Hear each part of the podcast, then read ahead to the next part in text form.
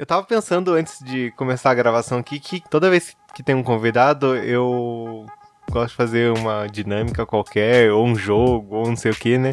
Só que daí eu não consegui pensar em nada, porque é difícil pensar toda semana em alguma coisa, né?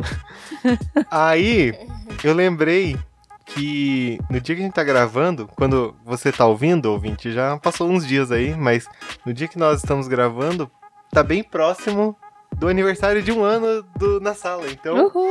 é, Lucas, coloca umas palmas aí, alguma coisa assim, pra, pra celebrar esse momento. Eu não sei se é um bom momento, porque dá um desânimo pensar que tem mais uns, uns anos pra falar só de The Office, né?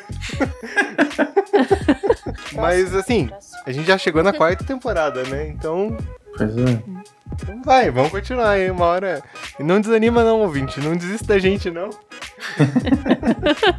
Tá só começando. A gente não desiste da gente. Ai, ai, então, vamos lá, todos juntos. Parabéns. Mentira, não precisa não, gente. Ah, Ai, meu Deus. Ai, vamos lá, gente. vamos lá. Querida, cheguei!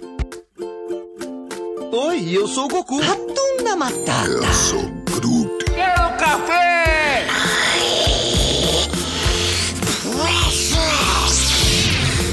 Dracarys. Deixa eu tomar um pouquinho de café? Pode? Sejam bem-vindos ao podcast da Fala.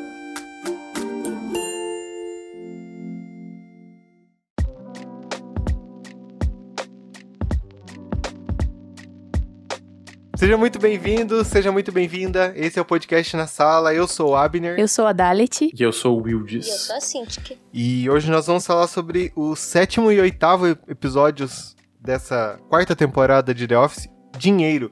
É, Yes. é um episódio, mais uma vez, duplo. Eu prometo que é o último. Não, tem o.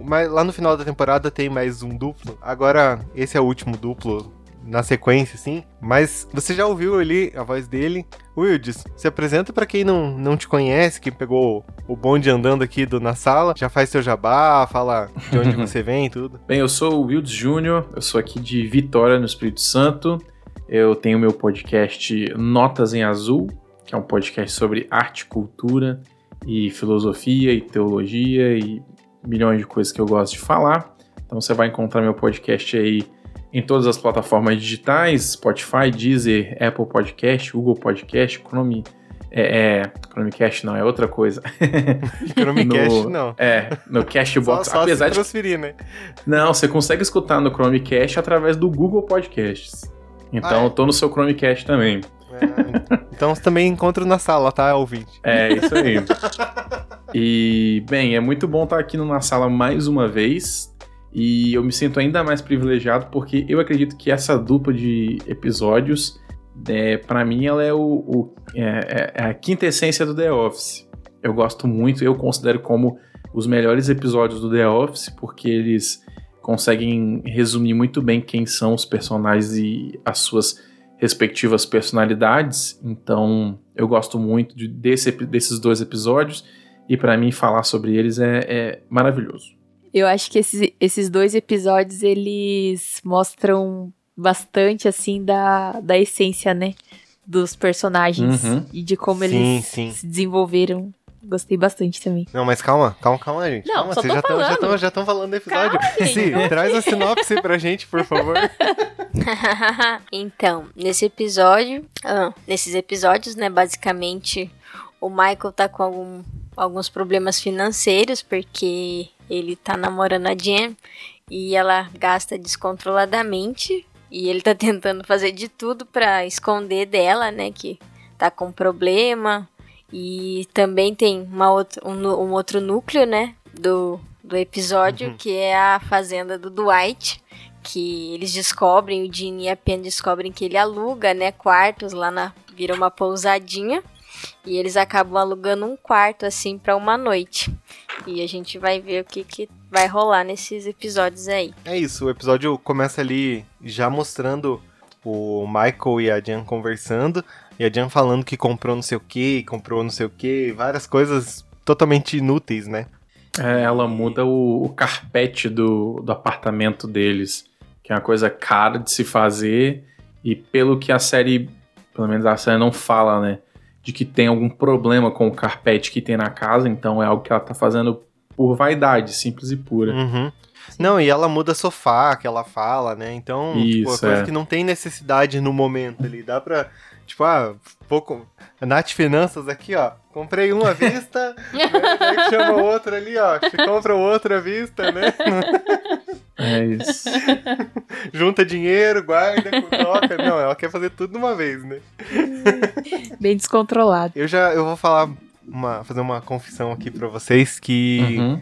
eu já eu tô, tô em, em reabilitação, talvez, não, não sei. É, mas eu já fui uma pessoa bem é, impulsiva, assim, pra comprar as coisas, né? Do nada parecia, ah, comprei. A Dalit ficava louca, né? Mas, é, Quem nunca, né? eu estou numa reabilitação, assim, então. Porque, não sei, é, é- acho que a Dalit estava sofrendo com isso aí. Eu. Olha, eu tenho uma veia consumista muito forte, cara. Então, bem, nos anos passados, assim, eu tinha uma coleção de, de tênis que começou bem, bem humilde, assim, ah, vou comprar esse tênis bonito aqui, e terminou com eu tendo aqui no meu guarda-roupa 15 pares de tênis. E É. não eram, não eram pares de tênis, tipo assim, não era Mizuno, sabe? É, eu chegava assim, eu comprei Jordan, Air Max, essas paradas assim. Cara, Quem, quem, quem segue o Luigi sabe do que eu tô falando. E, nossa, era muito gostoso, cara, era muito maneiro. saudades, Ai. né? Sau- muita saudade. Nossa, era muito legal você ir na loja e falar: Hum, olha que bonito, eu quero. Eu quero um de cada cartão. cor. É, não, eu tinha tênis com o meu nome escrito, tá ligado? Nossa. Eu gostava Não, eu tava- muito. Eu tava E- vendo esses dias no Instagram uma, uma menina que tava vendendo é, aquelas sandálias Melissa que ela tem, né? Uhum. E daí ela falava assim, ah, porque eu gostava, e ela trabalhava na Melissa, então ajudava, né? Ela, ah, eu Uhum. gostava, daí eu ia lá e comprava.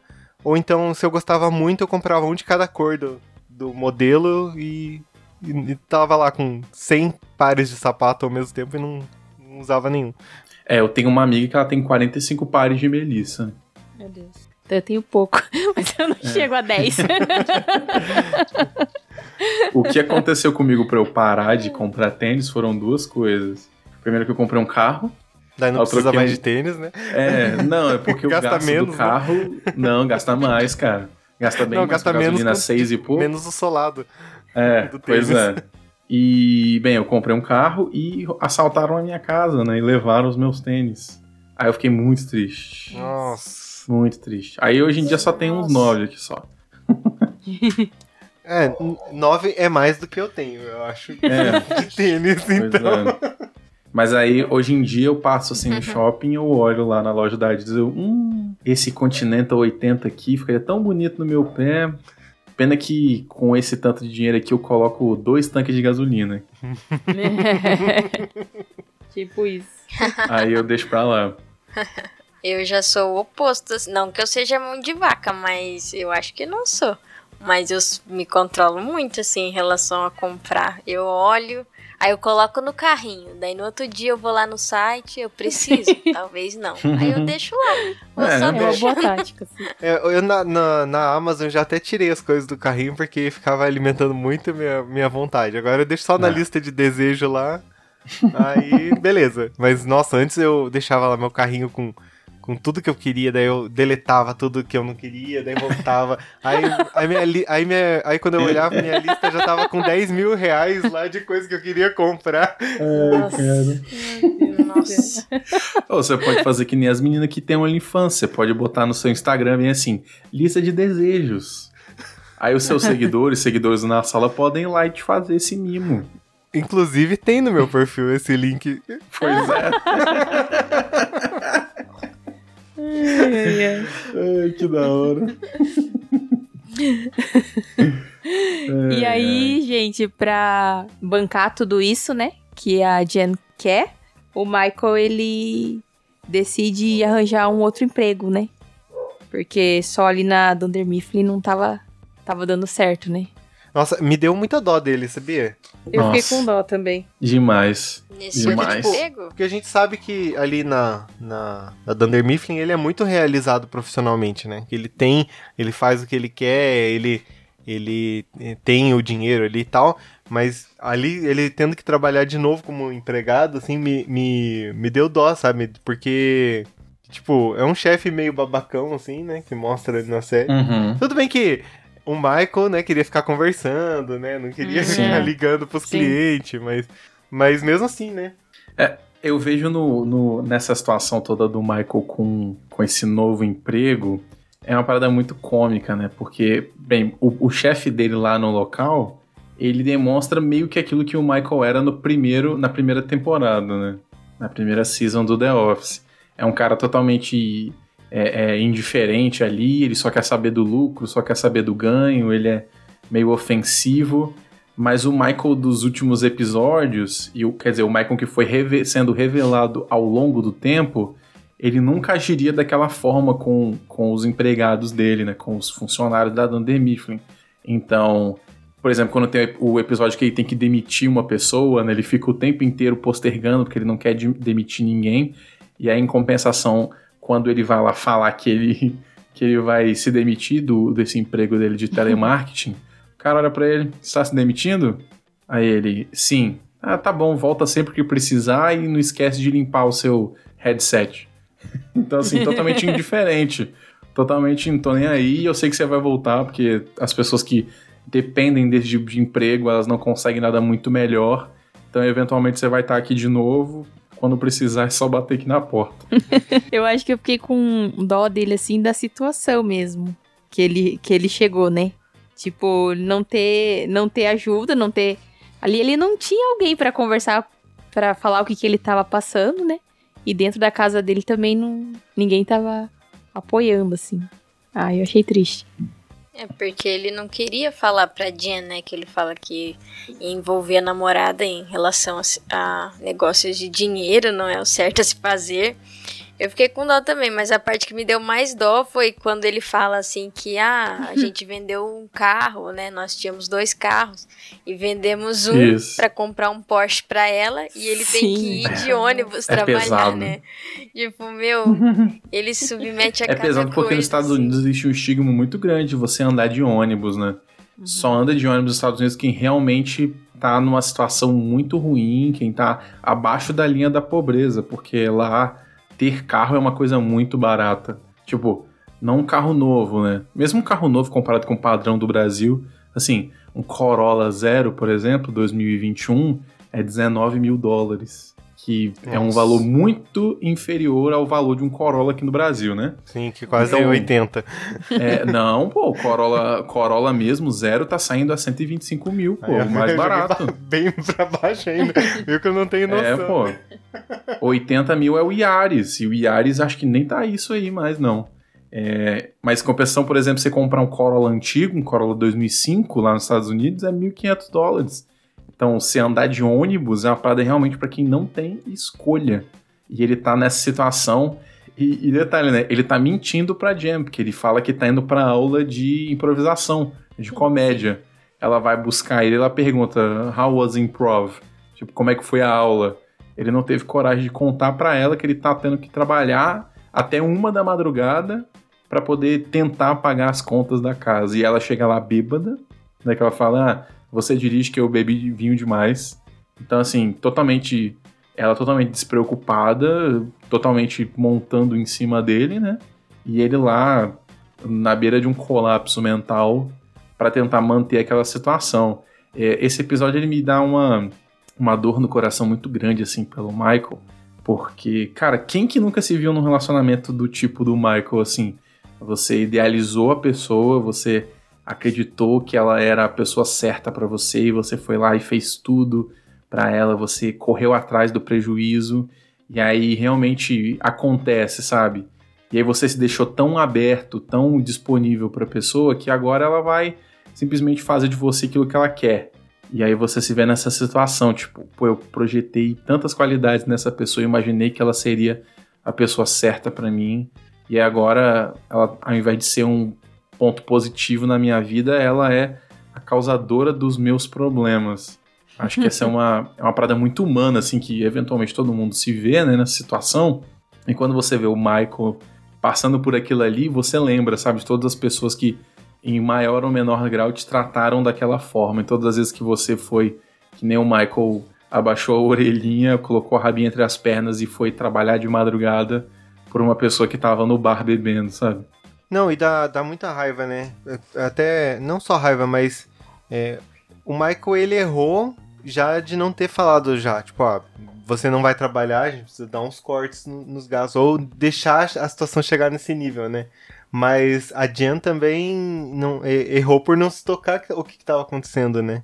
Porque, Uhum. porque num, num relacionamento, beleza, eles estavam namorando, mas eles estavam morando juntos, então é, algum, alguma hora eles iam ter que falar de finanças, né? Porque, Uhum. Certeza. porque o relacionamento precisa abordar, a gente tem tal conta pra pagar, então como que a gente vai fazer? não só, o dinheiro não, não, não, não, não é um caixa eletrônico, a vida não é um caixa eletrônico que você só tira dinheiro ali, né? É, a fatura bate, né? E ele É. gasta. E ele também gasta ali, né? Fala que ele gasta com coisas bem supérfluas, assim. E parece que, é, ao mesmo tempo que, tem, que a gente tem dó, às vezes parece que ele não tem muita noção, né? Porque quando o Oscar ali vai conversar com ele e tal, pra falar, Michael, você tá com muitas dívidas e tal. Ele fala, ai, o meu nome ali em cima, legal. tipo, Muito bom. meu. ele tipo não assim, tem tá noção. demonstrando todos os motivos pelo qual você deveria estar arrancando os cabelos e o, o cara Sim. percebe que é o nome dele escrito num PowerPoint. É, tipo, nossa. Esse, esse ponto do PowerPoint ele é interessante, por quê? Porque, tipo, você vê que é feita o setup da piada no primeiro episódio, né? Quando o Ryan pede pro Michael aprender a usar PowerPoint. E ele não faz, né, a apresentação, ele nem sequer abre o PowerPoint. E aí na segunda, no segundo episódio, o Oscar vem com o PowerPoint, ele fica super impressionado com o PowerPoint. aí ele fala, né, nossa, eu deveria ter aprendido a usar PowerPoint. Então, assim, é uma piada super é, é, é, escondida, mas que foi pensada nos dois episódios. Por isso que eu achei esses dois episódios os melhores episódios de The Office, cara. Tão ótimo. Eles são muito bem escritos. A gente tá falando bastante do, do Michael, né? Mas tem todo o arco do, do Jimmy e da Pam na fazenda do Dwight, né? Também. Que essa parte também é genial demais, cara. É, Em paralelo, eles vão, né, pra, pra fazenda do Dwight, eles alugam lá um, um quarto. E o que. E o que me deixa. Sei lá, eu eu não fiquei muito pensando assim, porque o Dwight fala que ele tem três quartos com temas diferentes, né? Que é América, irrigação e durante a noite. Aí eles escolhem irrigação, aleatório. E o quarto é cheio de cano, assim, parece que você pode abrir os canos. Eu fiquei pensando, meu, será que você vai abrir, tipo, ou pode, se a pessoa quiser, pode abrir no meio da noite, né? E fiquei imaginando como Sim. poderia ser a decoração dos outros quartos, né? Porque durante pois a é. noite, como seria, né? Já, a Eles pessoa vai ter feito um tour, Nossa, né? gente, pra- sensacional. pra. Esse no. pois é. É. pra É, mas o que tá poderem acontecendo escolher, nesse né, quarto da certinho. irrigação aí é porque esse quarto não é um quarto, ele é um Eric. Que a gente traduz como sótão, né? Que, tipo assim, lá nos Estados Unidos eles têm essa formatação das casas de esconder toda a parafernália de, de tubulação, de gás, num quarto único, que fica ou em cima da casa ou no fundo da casa. Então, o que que o Dwight pensou? Bem, eu não posso perder um quarto da casa, então eu vou falar que esses elementos aqui do quarto são, na verdade, a decoração. Então, é o quarto sobre irrigação, mas na verdade é um- era só uma parte da casa que era reservada para o encanamento, que é uma coisa comum lá. E realmente, tipo, eu imagino que, que, que deveria ser o quarto América. Tipo, eu imagino que seja um monte de arma, um monte de bandeira dos confederados, esse tipo de coisa, assim, entendeu? Deve ser o quarto bom do hotel, entendeu? É. Não, e, e além de tudo, o Dwight tá, ele tá sofrendo com a separação da, dele e da Isso, Angela, essa né? parte é demais, cara. E, e tanto que no o episódio ele mostra ele entregando os pertences dela, daí dá uma briguinha que ele que tá faltando uma estatueta lá. E a gente não entende por que, que tá faltando essa estatueta no Isso. primeiro episódio, né? Aí no, no- na quando vai mostrar o Jim e a Pen, eles estão de noite, eles pedem pra, pra contar uma história do Harry Potter, e ele, o, do, o Dwight lê pra eles tal. E daí depois, quando eles estão dormindo, eles, eles ouvem o Dwight chorando. e Eles pensam que é o Mose, né? Só que daí, na verdade, é o Dwight que tá chorando, olhando pra estatueta da, que era da Angela, né? Pois é. E, e essa cena, ela é, ela é muito maneira porque ela lembra muito um filme de terror, né? Tipo, você vai no quarto onde. Tipo, eles, eles fazem essa piada quando eles falam bem assim, eles falam Beat Motels, que é a referência ao Bates Motel do filme Psicose, do Hitchcock, Hitchcock né? Que tem uma cena parecida com isso, que a mulher tá lá é, é, de noite no, no motel, né? Ela ouve um barulho, ela vai ver na casa, aí tá o cara do Bates Motel, né? O Bates. E ele tá meio que sentado numa cadeira de balanço assim. Ele tá que conversando sozinho. Então é uma outra referência que eles fazem, né? Que no começo a Pam falou Beats Farms, Beats Motel. E aí eles trazem essa referência do filme do Hitchcock, né? Que é bem interessante. E essa cena ela é, ela é muito engraçada porque ela mostra o Dwight quebrado, né? Porque o Dwight é sempre é, cabeça pra cima, né? Sempre firme, sempre certo, tipo, sempre é, Beats Battlestar Galactica, sempre essa coisa, né? E nessa cena ele tá destruído, né, cara? Tipo, ele tá chorando de madrugada, alisando a estátua. É, é, não, é- é, nesse episódio ele, ele tá no, no fundo do poço mesmo. É. Ele já, tá, ele já tá vindo, assim, que nos episódios pra trás ele, ele- Uhum. quando eles terminaram, a barba ficou por fazer, ele tá sempre com a barba parada, né? Então a barba ficou por Uhum. fazer. é, aí agora ele tá sofrendo ali mesmo. Aí no, no, no outro, no outra parte ali ainda. Ele vai desabar lá no trabalho, assim, é uma, uma coisa que, tipo, ele, ele tá no fundo do poço total, né? Sim, sim. É porque depois ele vê também o interesse do Andy, né, em relação à Angela, que ele quer sair com ela, né, de alguma forma ter um encontro com ela lá. E ele vai percebendo aquilo e o Andy pede ajuda pra Pen, né, mas a Pen fala que não pode porque ela não é certo ela É. fazer isso com o Dwight, Ah, nem com a Não, essa, esse, esse diálogozinho também, cara, é muito, é muito interessante, muito genial. Porque a, a, a Pam fala, né? O Andy tentou falar comigo, mas eu nunca poderia fazer isso com o Dwight e com a Angela e com o Andy. Tipo, são três malucos, entendeu? Nenhuma pessoa deveria ficar com essas pessoas. Então seria ruim pra qualquer um deles estar com qualquer um deles, entendeu? É muito massa, cara. É muito é, é sutil e muito. A entrega é perfeita, assim. O tempo, o timing de comédia é muito bom. E é, e é por esses detalhezinhos, né, que, que vai lá naquilo, naquilo que a Dalit falou, que mostra muito dos personagens, né, Sim. nesse episódio. Sim. Que ali na reunião do PowerPoint lá, que o Ryan chega, né, na, na filial pra mostrar lá como que usa, né, que tecnicamente o Michael já deveria saber. Ai, meu Deus, a Kelly, Uhum. a Kelly tá ali com o Daryl, né, mas ele é do ele é do almoxarifado lá de baixo. Isso. Esqueci o nome agora. Depósito, isso. Ele é do depósito. E, e daí o Ryan fala, mas ele não deveria estar aqui, ele não precisa. E a Kelly, tipo, É. só pra mostrar pro Ryan que ela tá bem, né? tipo, ah, eu superei Ela você. dá um beijão nele no meio de todo mundo, né? Que é uma coisa super inapropriada pro ambiente. Isso. Ela tá bem inapropriada, na verdade. É, nossa, demais, e falando, né, pro Daryl, ou, você, ou eu, É. ou a sua, sua filha. filha. Tipo, meu E ele Deus. só cara. O responde, Daryl "Minha nem, filha." ele, nem muda, ele nem muda a direção do olhar dele. É minha filha. Mas é, é óbvio que isso ia acontecer, porque Né? eles acabaram de começar, entre aspas, namorar, né? Sim. É. E ele já não tá aguentando, né? Não, e o Daryl, o Daryl é muito massa, né, cara? Que ele é super, super cool. Tipo, ele fala, né?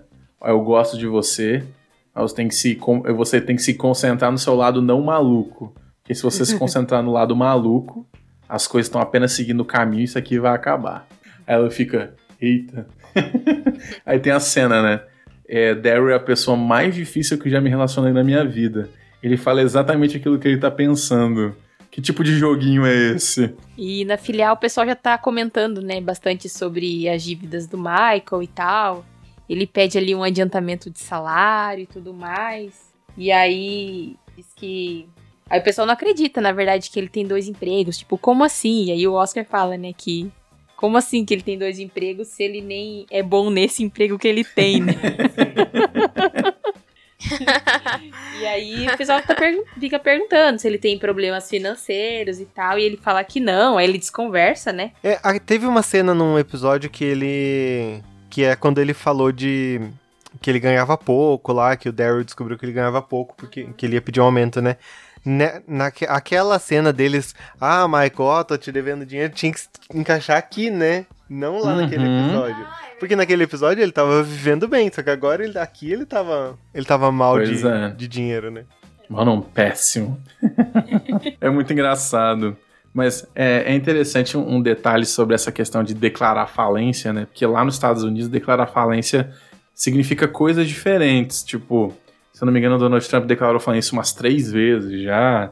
E o 50 Cent declarou umas duas. É até comum para essa galera empresária, empresária, empresarial, sei lá, esses, essas pessoas meio que notórias, assim, de eventualmente declarar falência, porque a ideia é o seguinte: você congela os seus débitos, seus, é, os seus débitos por um tempo, para não ter mais juros, e assim você tem uma justificativa legal para você reorganizar as suas finanças e começar do zero. Então é meio que uma pausa na sua vida financeira para você reorganizar as coisas e começar de novo. Só que no caso do Michael, ele não teria como fazer isso, porque pra você ter esse tipo de esse tipo de para você declarar esse tipo de falência, que na lei americana tem um capítulo específico sobre falência e esse capítulo é dividido em partes, cada parte é um tipo de falência que você pode declarar, ele teria que ser tipo dono da empresa. Ele é só um funcionário. Então, ele sendo só um funcionário, ele não pode simplesmente ir lá e falar: não, eu tô declarando falência, eu preciso de tempo, entendeu? Que é o que o Oscar tenta falar pra ele. Tipo, não é assim que funciona, simplesmente declara falência e ninguém vai saber de nada. E tipo, o Creed fala, né? É, declara falência que vai dar tudo certo. Aí corta pra ele, né? Eu nunca preciso declarar falência, porque toda vez que eu fico endividado, eu passo a minha dívida pra esse fulano aqui, pra essa identidade falsa, e tá tudo bem. E, e- ah, então, nesse episódio a gente descobre o, o verdadeiro nome do Creed, né? Que em um Pois episódio é. ele fala que o Creed, Creed Breton é um, era um morador de rua, que ele assaltou e não sei o quê. E daí nesse episódio a gente descobre o verdadeiro nome do, do Creed, né? Então o, o é. verdadeiro Creed ele só tá endividado. Exato. pois é. Ah, é muito da- massa essa cena. Eu declaro falência! E daí o. e daí o Oscar decide ajudar ele, né? E vê- analisa a quantidade de conta que ele tem. E, e daí sim, ele fala: Ah, porque, você- por que você comprou essa bola? Ah, é uma bola que faz exercício e ela fortalece todos os, os membros e todas as partes do corpo, porque você gira pra um lado segurando numa barra em cima e não sei o que. Então você vai Pois é. fortalecer tudo.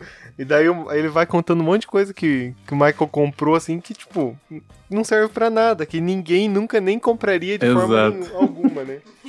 É porque o Michael ele ama vendas, né? Ele ama vender e também ama comprar essas quinquilharias. E o Dwight ainda continua naquele, naquela depressão dele, porque o, o Andy consegue o que ele quer, né? Ele dá um gato achado lá pra Angela e ela concorda em ter o encontro e, com ele e o Dwight vê isso e ele vai lá pra fora tocar, tocar flauta, ficar sozinho lá na depressão dele e o Jim e a Pen não conseguem ver aquilo. E eles falam, não, a gente tem que ajudar ele, né, de alguma forma a melhorar. E eles fazem uma fazem um comentário super bom sobre a estadia, algumas coisas da casa que nem é verdade, né, das beterrabas e da, da decoração da casa para ele, mas ele ainda continua não não fica bem com tudo isso. E enquanto o Oscar tá tentando ajudar o Michael, o Michael começa a ver um trem passando lá atrás na janela. E ele decide. Eu, pelo menos. Vai se jogar debaixo do trem. Falei, pronto, É vai isso. se matar, né? Exatamente. Mas ele vai com- e tenta começar a pegar o trem e entrar dentro lá do vagão. E ele fala que vai embora. vai trem para. E o vagão para. Tipo, O trem tá chegando, cara, ele não tá saindo. Nossa.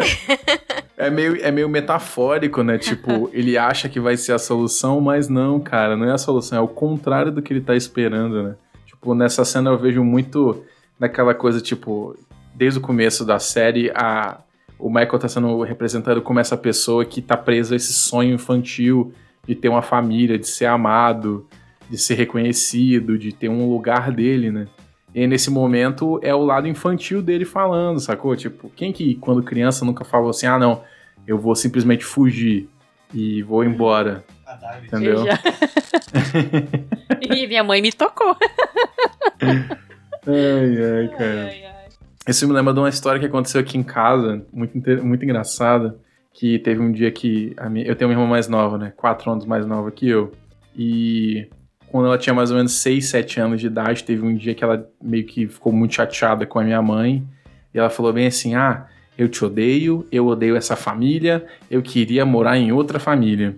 A minha mãe, com toda a calma e frieza do mundo, falou bem Uhum. assim: Você quer outra família? Ela, sim. Então tá bom, vamos pro quarto agora que a gente vai fazer suas malas e eu vou te doar pra primeira pessoa que passar na rua. A minha irmã começou a rir e falou: então tá bom.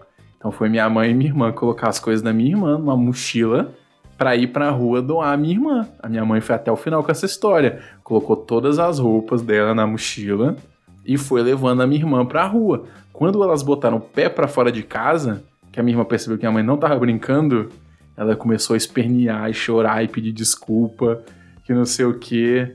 Essa história nunca será esquecida aqui na família, porque nunca mais a minha irmã fez a mesma coisa. Então, foi um, é um momento que ela teve que encarar a realidade de, de que as, as ações dela teriam consequências, né? É a mesma coisa do Michael nesse momento, né? Ele, tipo, eu vou fugir no trem, mas o trem tá chegando. Muito É bom. muito bom. É, aí o, o Oscar chega. ah, o Oscar não. A Jan chega ali, que ela tava conversando com o Oscar, né? Ela chega, joga a chave de qualquer jeito no, no Oscar e sai correndo. E daí meio que ela resolve. Ela entra num acordo ali com o Michael que eles vão passar so- disso juntos, né? E ela. Ela não, não, não fala que vai gastar menos, não. Ela só fala, ah, a gente vai passar, você me ajudou, É. eu te ajudo agora, né? Ela, a, a- Jen, nesse momento, ela mostra um pouco de caráter, né? Ela não mostra que ela não é completa sem caráter. Tipo, ela reconhece que ela maltrata o Michael e ela reconhece o que foi que atraiu ela pro Michael, né? O fato dele estar sempre lá por ela. E, bem, é um momento bonito, assim, né? Tipo, mostra que apesar dos pesares tem alguma coisa, mesmo que não muito, genuíno no relacionamento deles, né? E tem um detalhe nessa cena que eu acho muito bonito. Tipo, é a poesia visual do, da arte do audiovisual, que é o momento que ela tá falando, aí mostra os pés deles, né? Aí ele com os pés parados, ela balançando os pés que nem uma criança, assim, tipo. É, é uma imagem que remonta a uma esperança tão grande, assim, uma, uma, um acolhimento, uma, um, um sentimento de proteção, assim, uma coisa muito bonita. E eu achei muito interessante porque geralmente o estilo cinematográfico do The Office, pela característica do mockumentary, ele não tem momentos assim tão emocionais nesse sentido, apesar de que existe a exceção que é o Jimmy e a Pam.